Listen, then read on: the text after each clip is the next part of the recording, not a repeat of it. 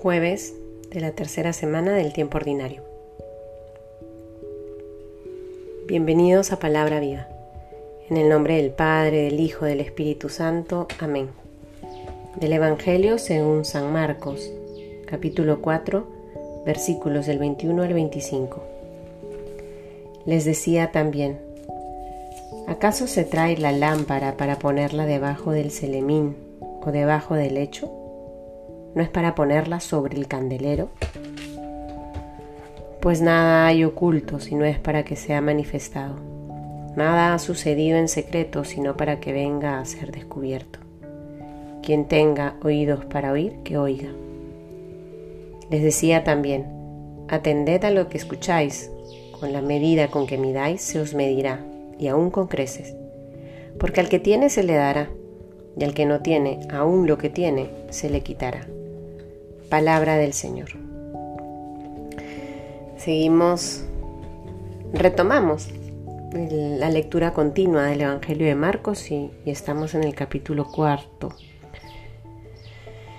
Y se nos narra esta parábola donde Jesús enseña cómo ser al momento de transmitir su enseñanza, su prédica, su anuncio.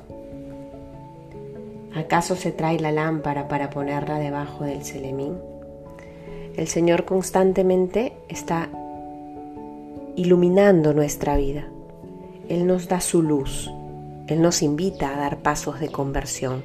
Ayer celebramos la fiesta de la conversión de San Pablo.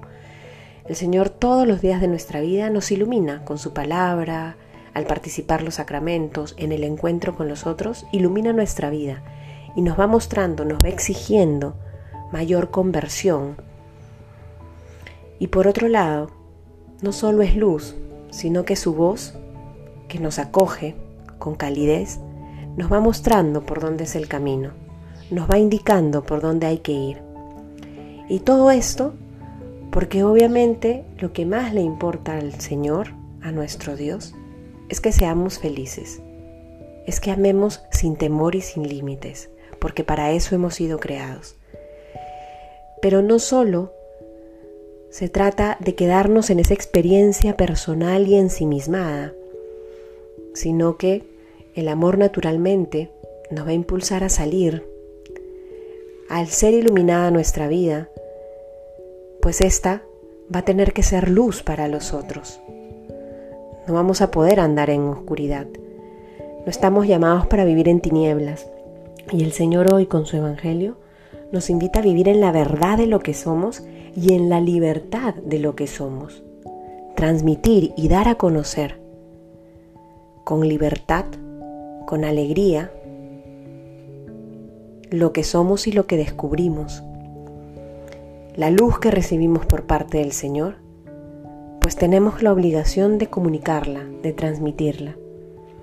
No somos unos seres iluminados que andamos por ahí, em, que hemos tenido méritos y por lo tanto ese es el motivo por el que recibimos su luz. No, es en nuestra fragilidad y en nuestro pecado donde el Señor sale a nuestro encuentro para transformar nuestro corazón.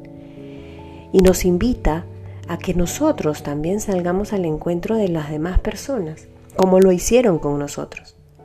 Y este andar en verdad y en libertad se debe de manifestar en terminar nuestros días con la conciencia tranquila de haber sido luz, de haber actuado con verdad, de haber vivido en libertad. Si es que yo termino mis días con la conciencia intranquila porque no hice lo que tuve que hacer, porque no traté a la persona como la tuve que tratar, porque no dije o denuncié lo que tuve que hacer, pues hay un problema.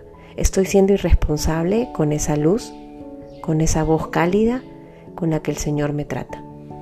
Que el tomar conciencia nos permita entonces reconocer cuánto nos falta, pedir perdón si es necesario y acoger con humildad la invitación que el Señor nos hace de ser lámparas para el mundo.